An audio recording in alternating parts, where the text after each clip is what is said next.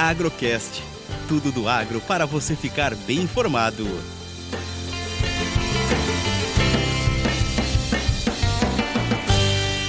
Mais uma análise, café e dólar, direto da mesa de operações da Minas Sul.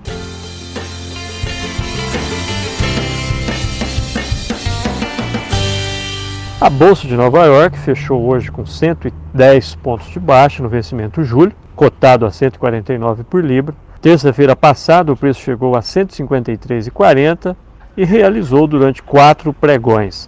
Hoje de manhã chegou a trabalhar com quase 300 pontos de queda e melhorou no final.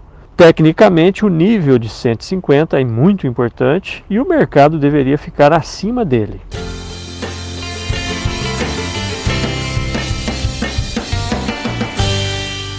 Na sexta-feira, o dólar fechou firme a 5,35. Hoje abriu em alta e na parte da tarde virou para baixa. Trabalha com 0,60% de baixa, cotado a 5,32.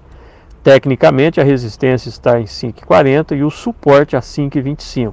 O mercado cambial está de olho na inflação pelo mundo afora e nas taxas de juros, principalmente nos Estados Unidos. Qualquer alteração na taxa de juros americana impacta totalmente o valor do dólar.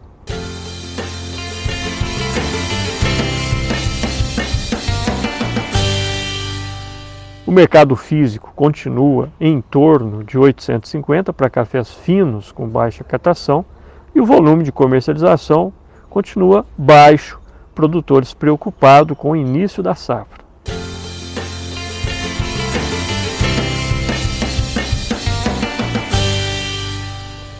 chuvas irregulares em toda a área produtiva de café no Brasil, temos uma previsão um pouco maior, em torno de 40 milímetros, para a primeira semana de junho, o que seria prejudicial para a colheita que está em andamento, porém poderia ajudar no desenvolvimento das plantas para a safra 22. Vamos ver durante a semana como o mercado reage a esta previsão de chuva. Eu sou Eberson Sastre e a todos desejo uma excelente semana. Agrocast.